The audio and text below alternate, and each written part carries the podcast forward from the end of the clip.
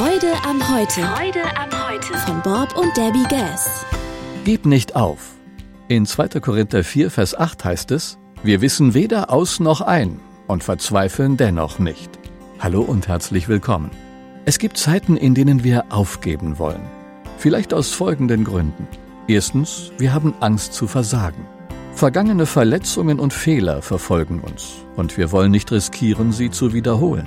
Doch es bringt nichts, immer wieder darin herumzurühren. Paulus hat einen guten Rat für uns. Ich vergesse, was hinter mir liegt und strecke mich nach dem aus, was vor mir ist. Philippa 3, Vers 13.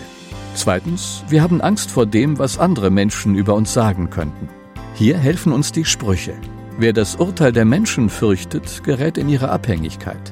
Wer dem Herrn vertraut, ist gelassen und sicher. Sprüche 29, Vers 25. Du musst destruktive Kritik weder anhören noch verinnerlichen. Drittens, wir hören auf die falschen Stimmen.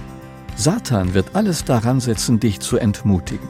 Alles menschliche Denken nehmen wir gefangen und unterstellen es Christus, dem es gehorchen muss. 2. Korinther 10, Vers 5.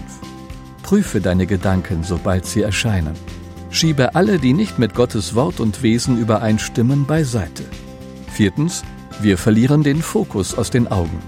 Wir sind dazu aufgerufen, dass wir an ihn glauben und nicht, dass wir ihn sehen. 2. Korinther 5, Vers 7.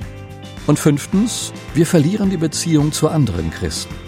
Als die Apostel Petrus und Johannes freigelassen wurden, gingen sie sofort zu den anderen Gläubigen. Apostelgeschichte 4, Vers 23. Gemeinschaft soll stärken und aufbauen, nicht schwächen und ausgrenzen. Wir sollen füreinander da sein, gerade in Zeiten, wenn wir kurz davor sind, aufzugeben. Alles Gute und bis bald. Freude am Heute finden Sie auch als Text und Podcast unter www.freudeamheute.com.